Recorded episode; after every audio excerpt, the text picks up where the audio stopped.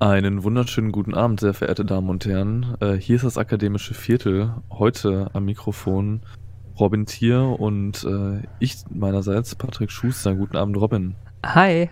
Und wir unterhalten uns heute über das Thema Bibliotheken. Robin, staubtrockene Sache, oder? Sehr. Hahaha, wenn wir den äh, schlechten Wortwitz jetzt schon mal weg haben. Wie bist du darauf gekommen, Bibliotheken? Ja, also ähm, den meisten wird es jetzt vermutlich gerade ähnlich gehen. Äh, also mir nicht, weil ich äh, schon, schon fast fertiger Student bin und in meiner Masterarbeit bin ich mit, äh, mit anderen Semesterferien-Themen auseinandersetzen muss.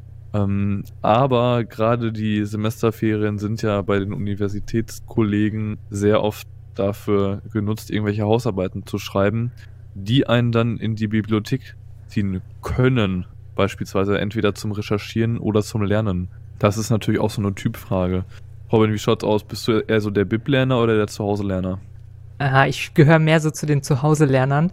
Ähm, ich bin schon häufig in der Bib, so ist es nicht, was einfach daran liegt, dass ich eine Sozialwissenschaft äh, studiere, also ich studiere Kommunikationswissenschaft und dass man da einfach viel in Bibliotheken schon recherchieren muss wir haben auch viel digital, können wir gleich nochmal drüber sprechen, aber in erster Linie muss man halt Bücher wälzen für die Hausarbeiten und äh, Abschlussarbeiten und so.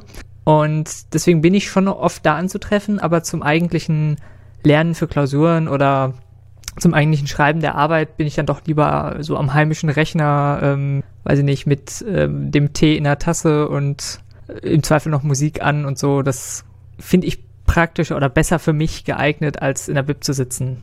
Ist das bei dir auch so? Mm, ja, bei mir ist es ein bisschen, bisschen anders. Also ich bin ja Ingenieur, Schrägstrich Wirtschaft, Wirtschaftsingenieur. Ich habe meine Abschlussarbeiten oder Projektarbeiten immer praxisbezogen ge, ähm, erarbeitet. Deswegen war da nur ein relativ äh, und kaum Hausarbeiten geschrieben. Deswegen hatte ich nicht so wahnsinnig viel Theorie, die ich außerhalb von, von Vorlesungsskripten recherchieren musste. Ähm, und da ging auch äh, zum einen viel ähm, in unserer E-Bibliothek. Also wir haben relativ viele Bücher eingescannt äh, in guter Qualität als PDF online. Ähm, und zum anderen gibt es auch viele, viele Internetquellen, die man nutzen kann. Also jetzt mal losgelöst von Wikipedia. Das muss ich auch sagen, das überrascht mich ein bisschen. Ähm, du als, als Kommunikationswissenschaftler, ich nehme mal an, die, äh, korrigiere mich, wenn ich da falsch liege, aber vermutlich gibt es den Studiengang noch keine zehn Jahre. Ähm, naja, also ich sag's mal so, unser Institut feiert dieses Jahr 100-jähriges Bestehen. Aber mit der kleinen, ähm, mit dem kleinen Einschub, das Ganze hieß nicht immer Kommunikationswissenschaft, sondern das hieß früher ähm, Publizistik, später Medizin. dann. nee, nee, Publizistik, später dann ähm, Publizistik und Kommunikationswissenschaft und irgendwann haben sie die Publizistik dann rausgestrichen und ich glaube, boah, seit den 90ern oder so heißt das Ganze nur noch Kommunikationswissenschaft. Nee, weil ich hätte jetzt halt gedacht, dass, also Kommunikationswissenschaft klingt für einen Außenstehenden natürlich erstmal nach irgendwas mit Medien. Richtig. Und deswegen hätte ich natürlich jetzt gedacht, dass es auch viele, viele Quellen gibt, die sich, die man sich nicht in der, in der unbedingt in der Bibliothek finden. Auf jeden Fall. Also gerade ähm, neuere Sachen, also irgendwelche Internetphänomene, keine Ahnung, wenn man eine Hausarbeit schreibt über Shitstorms oder über Fake News oder über irgendwelche Dinge, Memes, die halt im Internet kursieren und im Zweifel quasi erst vor kurzem aufgetreten sind, dann reicht die Zeit gar nicht, ein Buch zu schreiben und zu drucken und zu verlegen und so weiter, weil das dauert ja schon mal irgendwie anderthalb Jahre. Und deswegen gibt es sehr, sehr, sehr viele so aktuellere Dinge bei uns, die man meistens irgendwelche, ähm, irgendwelche Berichte, irgendwelche Paper und so weiter, die man dann halt online äh, sich anschaut. Aber wir haben auch so bestimmte Standardwerke aus der Literatur, die man eben dann in den Bibliotheken sich anschaut, äh, durchliest, wenn man sie nicht selbst zu Hause stehen hat. Mhm. Ähm, aber lass uns nochmal zurück zu dieser, dieser Bibliothekslerner, Zuhause-Lerner oder Lernerin ähm, Geschichte zurückrudern. Ähm, das hat ja Vor- und Nachteile. Also ich, ich auch als, als äh, hab so beides gemacht, deswegen äh, würde ich jetzt einfach mal so ein bisschen was über Bibliothekslernen erzählen. Ähm, ich finde, in der Bibliothek lernen hat den großen Vorteil, dass man in der Regel weniger abgelenkt ist durch sich selber.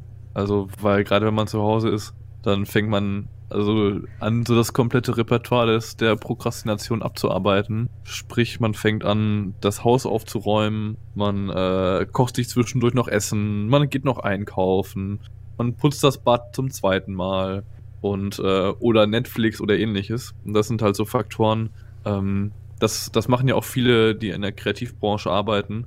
Die, die ziehen sich von zu Hause raus und setzen sich beispielsweise in einen Café, ähm, weil sie dann, dann sich aus, aus solchen, von solchen ablenkenden Faktoren rausziehen und dann halt da produktiv sind. Also es ist ja mit einer Bibliothek nicht viel anders. Also auch, auch wenn man nicht unbedingt was recherchieren muss, kann es ja ein guter, trotzdem ein guter Ort zum Lernen sein. Ähm, wie, wo siehst du die, die Benefits beim Zuhause lernen oder die Nachteile vom, vom BIP-Lernen? Also ich persönlich, zumindest ähm, in der großen BIP in Münster, der äh, ULB, also Universitäts- und Landesbibliothek, äh, da ist es mir persönlich zu voll und damit auch irgendwie zu laut und dann wieder zu ablenkend. Also ich äh, unterschreibe das, was du gerade gesagt hast, voll. Also man kann, wenn man zu Hause sitzt, sehr, sehr viel äh, abgelenkt werden. Da muss man sich dann echt so ein bisschen zu zwingen, sich ne, alles abschalten, fokussieren, äh, Handy aus und so weiter. Und in der Bib ist es halt so, da sind halt viele, viele Leute, teilweise, keine Ahnung, an die 100 Leute in dem Raum und alle rascheln, alle machen irgendwie Geräusche, tippen auf ihren Laptops teilweise übertrieben laut rum. Ähm, dann ist noch irgendeiner, der plötzlich eine Sprachnachricht anfängt zu diktieren und, und, und. Und die paar Male, die ich eben versucht habe, da mal produktiv irgendwas zu machen, war ich meistens nach einer halben Stunde so genervt, dass ich dann doch wieder, äh, ja, entweder ins Café, wobei auch das nicht so ganz meins ist, aber halt nach Hause gegangen bin. Und ja.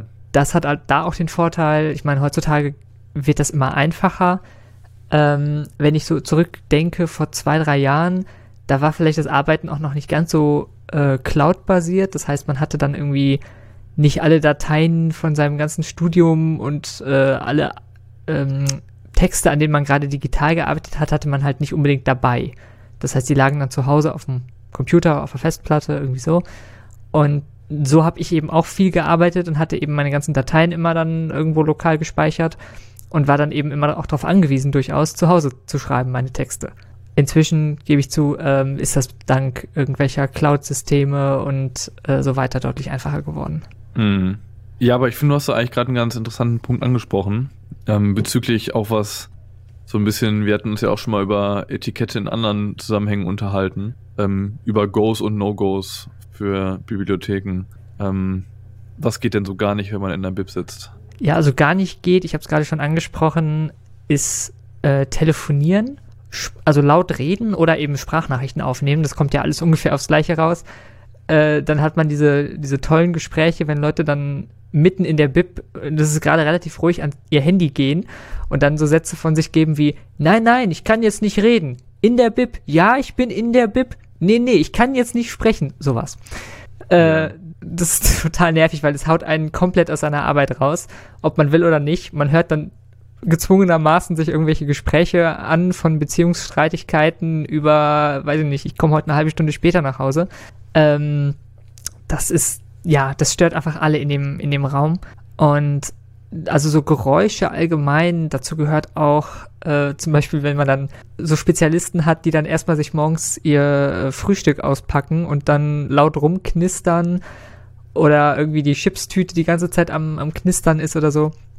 Das fällt so in die gleiche Kategorie, das finde ich geht, geht gar nicht. Da muss man auch einfach so ein bisschen Respekt haben für seine Mitlernenden in dem Fall, äh, dass die vielleicht einfach nicht gestört werden wollen und vielleicht auch nicht unbedingt da mit Oropax in den Ohren äh, sitzen möchten.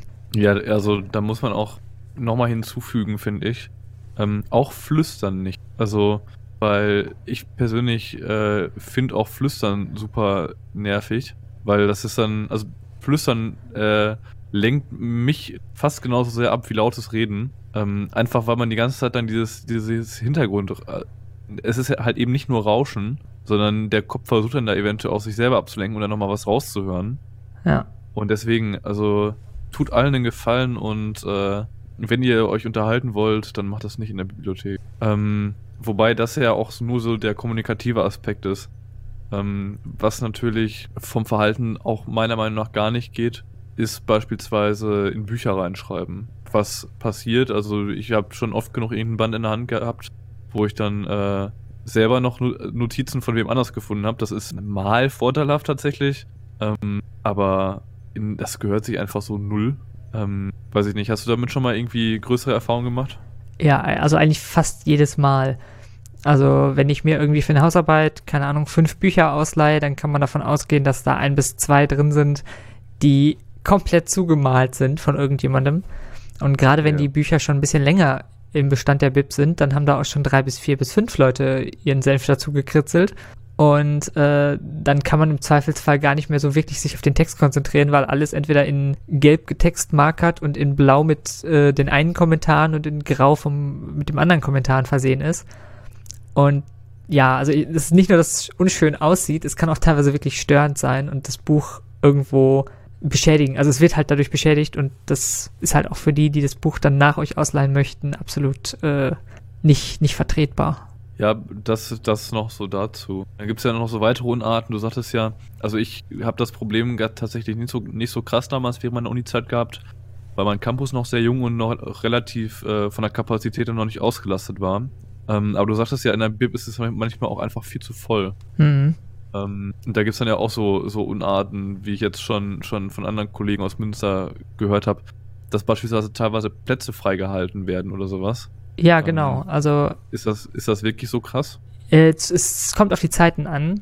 Gerade in der äh, Klausuren- und Hausarbeitsphase, also so zum Ende des Semesters hin, je, je älter das Semester wird sozusagen, ähm, dann wird es schon, schon sehr, sehr voll in den Bibliotheken. Und gerade so bestimmte Studiengänge sind auch in Anführungsstrichen prädestiniert dafür, in diesen Großbibliotheken zu lernen. Also bei uns sind das zum Beispiel äh, Jura, BWL, VWL, so die äh, Studiengänge sind das meistens. Und das hat auch noch andere Gründe, unter anderem, weil deren Fachbibliotheken relativ klein sind und eben nicht für alle Leute ausreichen, die gerne in Bibliotheken lernen möchten. Aber trotzdem, es wird sehr, sehr voll. Es stehen morgens früh, wenn die Bib aufmacht, schon gute 100 bis 120 Leute, wenn nicht mehr, vor der Tür und wollen gerne rein. Ähm, und wenn man dann auf die Idee kommt, diese doch gerade vielleicht ausreichende oder noch zu wenig Plätze, äh, Anzahl, Platzanzahl, ähm, dadurch zu verknappen, dass man anderen Leuten Plätze frei hält oder Plätze sich äh, belegt und dann erstmal, also irgendwie seine Sachen da drapiert und dann erstmal eine Stunde Mittagspause machen geht oder so. Das, ja, ist halt einfach irgendwo nicht sozial. Und ja. äh, da gibt es tatsächlich äh, vielleicht als kleinen Einwurf in Münster ein ganz lustiges System. Die haben nämlich so, ähm, ja, die Dinger sehen aus wie Parkuhren, wo man eine Zeit einstellen kann und dann kann man eine halbe Stunde lang Pause machen. Und wenn man nach dieser halben Stunde noch nicht wiedergekommen ist, dann können andere Leute einem äh, sozusagen den Platz wegnehmen. Also können dann die Sachen zur Seite schieben und sich dann da breit machen. Okay, ist eigentlich eine ganz, ganz äh, smarte Lösung, sollte man meinen. Ja, doch. Nee, cool. Ähm, Wenn es dann überall so einfach wäre. Aber ich habe ja selbst schon mal die Uni BIP in, in Münster von außen gesehen und das ist ja, also wie viele Menschen da, da einfach auch, auch vor noch dann am, äh, sag ich mal, äh, rumlungern oder warten. Das ist auch einfach ziemlich, ziemlich krass. Wobei ich ja jetzt beispielsweise auch schon gehört habe, dass teilweise auch nicht die entsprechenden Fachbibliotheken so genutzt werden, wie sie sollen. Dass dann beispielsweise ähm, in, einer, in einer Kunstgeschichtsbibliothek oder ähm, anderen Bibliotheken die Fakultäten, die irgendwie so komplett überlastet sind, Jura beispielsweise, irgendwie sich die, mit die Plätze sichern und damit dann die, die Leute, die da eigentlich ihre Sachen machen wollen, nicht mehr arbeiten können. Genau, das ist ein großes Problem und das wird dadurch noch verstärkt, dass die äh, Institutsbibliotheken oder Fachbibliotheken in der Regel Präsenzbibliotheken sind. Das heißt, die Sachen kannst du dir nicht ausleihen. Also manche machen das, dass man die schon übers Wochenende ausleihen kann, aber im Regelfall kann man die Sachen erstmal nicht ausleihen. Und das heißt, man ist darauf angewiesen, wenn man da irgendwelche Sachen recherchieren möchte, dass man die Bücher vor Ort sich anguckt oder vor Ort kopiert oder so.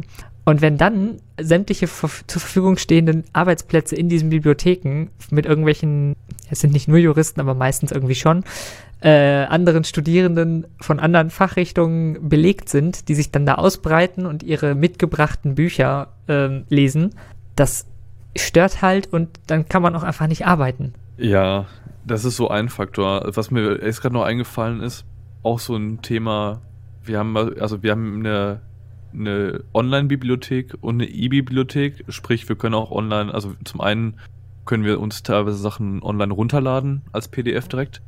Ähm, zum anderen können wir aber auch sehen, was ausgeliehen ist und was nicht. Ähm, und dafür müssen wir nicht zur, zur Bib selber laufen. Ich weiß nicht, inwiefern das irgendwie gang und gäbe ist.